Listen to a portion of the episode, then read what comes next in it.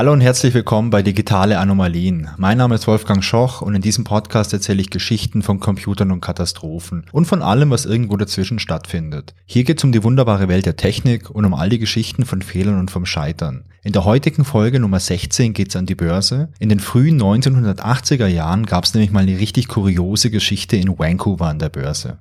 Die Börse von Vancouver, der Vancouver Stock Exchange, der wurde 1906 gegründet. Das war die drittgrößte Börse Kanadas, direkt hinter Toronto und Montreal. Im Jahr 1982 wurde an der Börse ein Aktienindex eingeführt. Und der Aktienindex, der startete im Januar mit einem Wert von 1000 Punkten.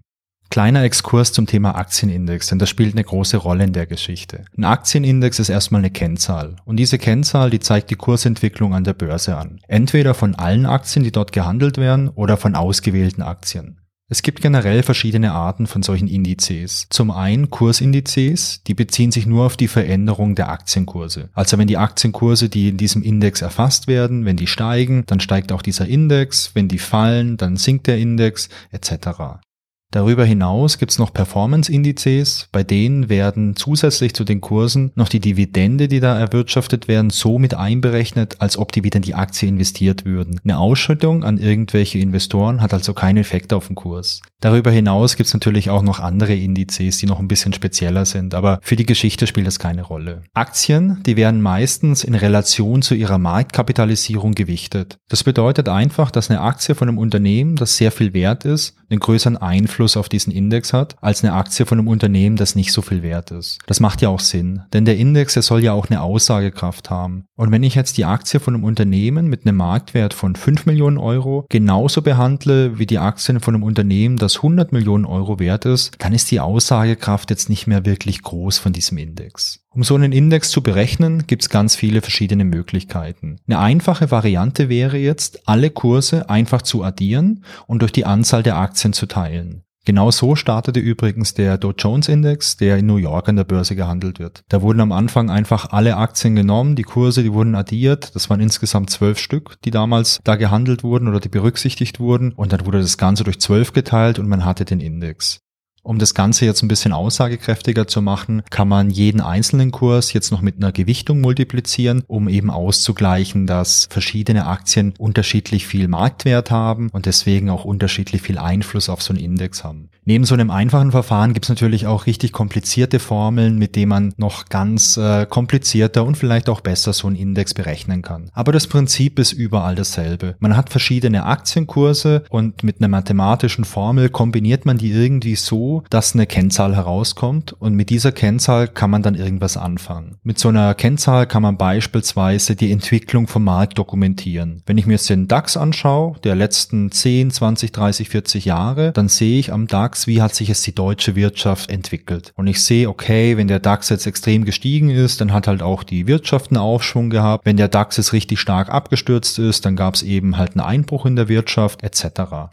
Neben seiner Funktion als Dokumentationsmedium für die Wirtschaft kann so ein Index auch noch eine Entscheidungshilfe bei Investments sein. Also wenn ich mir jetzt einen einfachen, schnellen Überblick über die Wirtschaft verschaffen möchte, dann kann ich mir den Index anschauen und kann einfach mal schauen, okay, äh, da geht's gerade bergauf, äh, ich investiere jetzt und ich kann mir dann eventuell natürlich, bevor ich jetzt eine große Menge Geld investiere, nochmal genau anschauen, wie sich die einzelnen Aktien irgendwie äh, auswirken oder entwickelt haben. Außerdem sind solche Indizes auch relevant, wenn man beispielsweise in ETFs investiert, denn es gibt solche ETFs, also das sind Fonds, die sich beispielsweise an solchen Indizes wie dem DAX orientieren. Sprich, man hat halt einen Fonds und die Bestandteile von diesem Fonds, die entsprechen jetzt dem DAX. Sprich, wenn der DAX steigt, dann steigt natürlich auch der Wert von diesem Fonds, weil die Zusammenstellung genau die gleiche ist. Also es sind dann 30 Prozent von der Aktie drin, ein Prozent von der Aktie, entsprechend eben der Wirtschaftskraft oder entsprechend der Gewichtung von diesen einzelnen Aktien im Index. Aber zurück nach Vancouver ins Jahr 1982. Der Index, den man damals hatte, der hieß Vancouver Stock Exchange Index, also sehr origineller, vielsagender Name. Und für diesen Index wurden alle Aktien berücksichtigt, die an der Börse gehandelt wurden. Und was ganz wichtig ist, alle Aktien, die wurden gleich berücksichtigt. Es gab also keine Gewichtung. Es gab damals ungefähr 1400 bis 1500 gelistete Aktien. So ganz genau habe ich es nicht herausgefunden und die ganzen Quellen, die es von damals noch gibt, die schwanken alle ein bisschen. Aber wenn wir jetzt mal 1400 gelistete Aktien annehmen, dann hat man einfach die ganzen Verkaufspreise dieser Aktien addiert und dann durch 1400 geteilt und das war der Index. Dieser Index von dem Vancouver Stock Exchange, der hatte nicht wirklich eine Aussagekraft. Und auch Experten sagten, dass das eigentlich Murks ist. Aber die Börse in Vancouver, die hatte jetzt ihren eigenen Index und die Sache war erstmal ganz gut. Technisch sah das so aus, dass der Index jeweils neu berechnet wurde, sobald sich ein Aktienkurs änderte. Es gab 1400 Aktien und am Tag gab es so ungefähr 2800 bis 3000 äh, Kursschwankungen, sprich genauso oft wurde dieser Index auch neu berechnet, jeden Tag. Man beobachtete jetzt allerdings, dass der Index kontinuierlich schrumpfte. Nach einem Jahr stand der Index bei ungefähr 725 und sowas würde ja anzeigen, dass die Wirtschaft eingebrochen ist. Anders kann man sich's ja nicht erklären. Es gab aber zu dem Zeitpunkt keinen generellen wirtschaftlichen Einbruch in Nordamerika und in Kanada. Die Aktien, die in Vancouver gehandelt wurden, die legten eher ein bisschen zu und man konnte sich nicht wirklich erklären, was mit dem Index los war. Am 25. November 1983, das war ein Freitag, da schloss die Börse bei einem Wert von 524,811 Punkten. Das entsprach ungefähr der Hälfte Verlust, seit es diesen Index gab. Spannend war allerdings, dass am darauffolgenden Montag, also am 28. November 1983, die Börse mit einem Wert von 1098,892 Punkten eröffnete. Was war passiert? War das das verrückte Wirtschaftswunder von Kanada? War das das Gegenstück zum Black Friday? War das vielleicht der White Monday? Also was war passiert? Man wusste es erstmal nicht, aber das Geheimnis, es wurde ganz schnell gelüftet.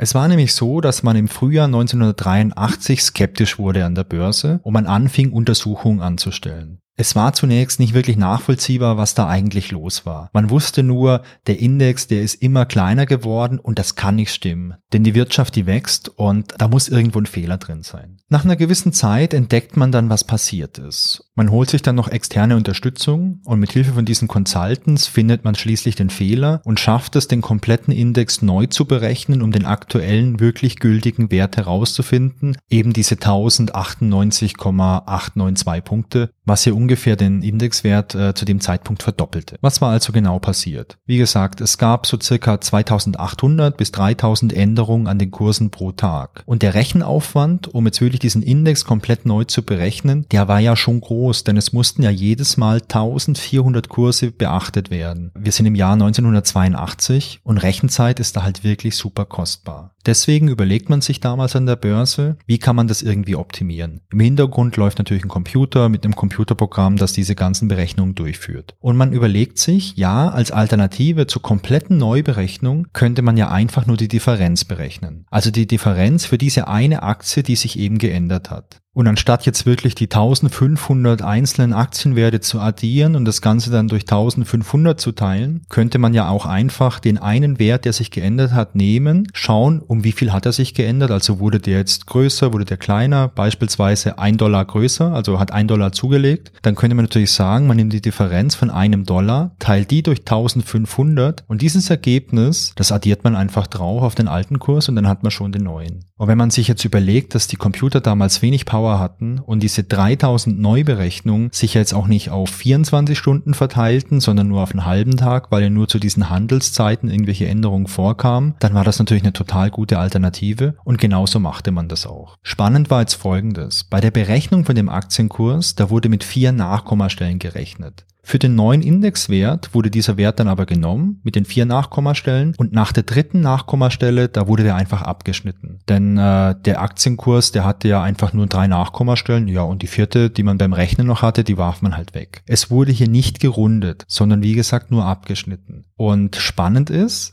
für den neuen Indexwert hat man ja immer den alten Indexwert genommen als Grundlage und dann einfach die Differenz drauf addiert bzw. abgezogen. Und durch dieses fehlende Runden gab es ja immer eine ganz, ganz kleine Ungenauigkeit. Und der Fehler, der dabei auftrat, weil eben nicht gerundet wurde, der hat sich dann von Rechnung zu Rechnung zu Rechnung fortgepflanzt. Und zwar 3000 Mal am Tag. Unabhängig von der Entwicklung der wirklichen Aktien ging so ungefähr ein Indexpunkt pro Tag verloren. Pro Monat waren es circa 20 Punkte, weil am Wochenende wurde nicht gehandelt. Und wenn man mit 20 Punkten pro Monat mal eine Überschlagsrechnung macht, dann kommt man auch ungefähr auf den falschen Wert. Übrigens, die zugezogenen Consultants, die die Börse dabei unterstützten, den Fehler zu finden und auch den neuen Indexwert dann wieder zu berechnen, die brauchten damals drei Wochen, um den korrekten Wert auszurechnen. Das zeigt dann halt auch nochmal, wie aufwendig diese Berechnungen generell damals waren. Spannend ist, der Fehler, der bestand für 22 Monate und anscheinend haben sich nicht viele Leute Gedanken drüber gemacht. Und auch bei der Börse hat man ja erst nach ungefähr einem Jahr drüber nachgedacht, hey, hm, irgendwas passt hier nicht, wir müssen jetzt mal schauen, dass wir da mal wirklich überprüfen, ob dieser Index passt oder nicht. Es gab für die Börse zum Glück keine größeren Schäden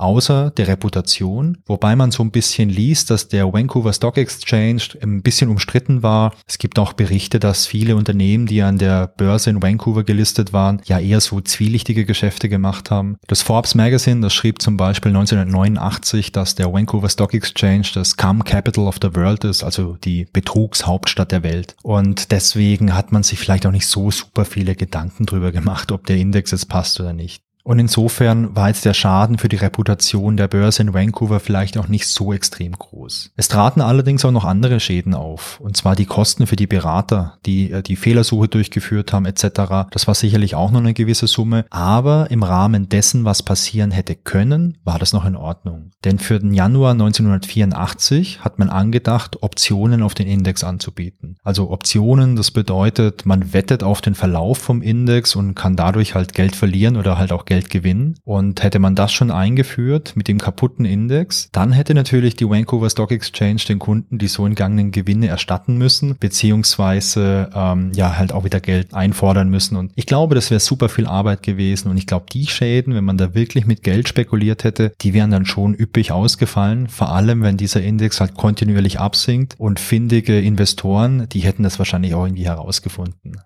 Rundungsfehler sind eigentlich keine Fehler, sondern eine Limitierung. Und wenn man das weiß, dann macht das eigentlich auch nichts. Denn Gleitkommazahlen haben immer eine angegebene Genauigkeit. Wenn ich mit einem System arbeite, dann weiß ich genau, okay, diese Gleitkommazahlen, die ich hier verwenden kann, die haben eine Genauigkeit von x. Rundungsfehler, die da immer auftreten, wenn ich natürlich eine Zahl habe, die sehr groß ist, beziehungsweise wenn ich eine Zahl habe, deren Stellen nicht mehr in eine Variable passen, die sind meistens sehr klein, solche Rundungsfehler. Weil, keine Ahnung, in dem Fall haben wir jetzt vier Stellen gehabt, aber ich habe vielleicht auch mal 40 50 Stellen oder vielleicht auch 1000 Nachkommastellen, ich weiß nicht. Aber wenn ich mit Zahlen, die Rundungsfehler behaftet sind, arbeite und weiter mit Berechnungen durchführe etc., dann können die sich natürlich aufschaukeln, genauso wie hier an der Börse. Und dann können wirklich Probleme entstehen.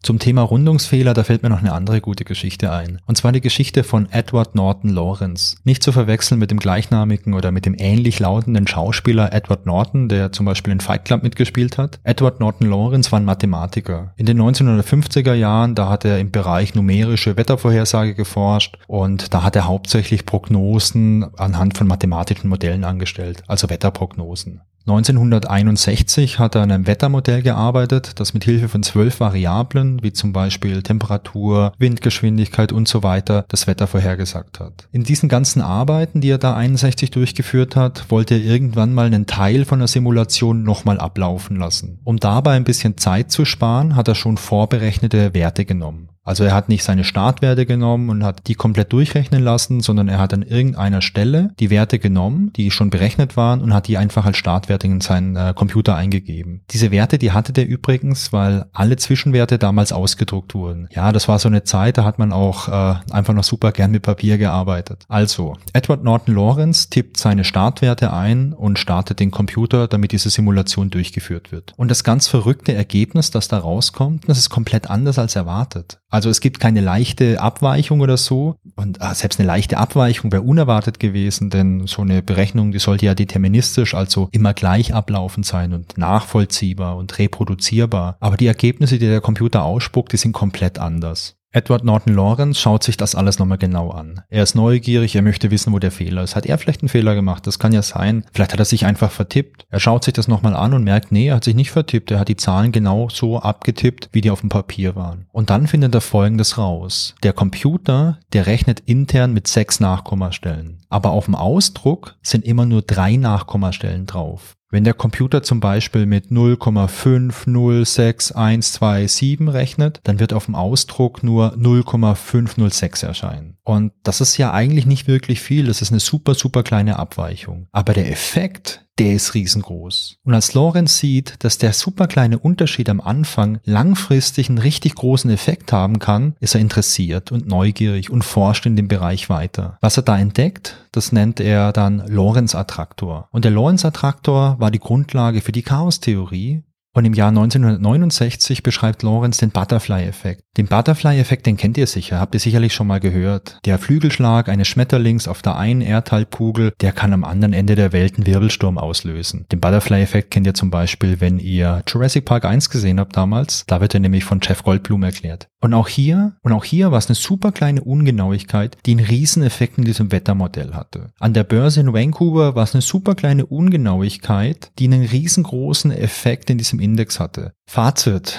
Bei Berechnungen mit Fließkommazahlen entstehen immer Ungenauigkeiten. Man muss sich deswegen ganz genau überlegen, was vertretbar ist. Und man muss sich auch ganz genau überlegen, wenn man eine hohe Genauigkeit benötigt. Ich meine, für viele Fälle ist das gar nicht notwendig. Für eine ganz normale Anwendungsentwicklung, wenn man irgendwas berechnet, braucht man sowas nicht. Wenn man einen Online-Shop hat, wo man jetzt einfach nur die Summe der Bestellartikel irgendwie zusammenfassen und ausrechnen möchte, ja, da brauche ich keine 40 Nachkommastellen. Das, das ist unnötig. Aber wenn ich in Bereichen arbeite, die hochsensibel sind und eine hohe Genauigkeit Fähigkeit erfordern, wie zum Beispiel Wetterberechnung, vielleicht Aktienkurse, Nuklearforschung, dann muss ich mir wirklich überlegen, ist das System, mit dem ich arbeite, ist diese garantierte Genauigkeit, die diese Fließkommazahlen haben, ist die einfach passend? Und wenn ja das nicht ist, dann muss ich überlegen, was eine Alternative ist. Theoretisch kann man natürlich mit zwei Millionen Nachkommastellen rechnen. Natürlich, das kann ein Computer machen, man kann sowas abbilden, das funktioniert schon. Aber es ist halt auch klar, je mehr Nachkommastellen oder allgemein, je mehr Stellen das man hat, desto schwieriger sind solche Berechnungen einfach und desto langsamer sind die Berechnungen.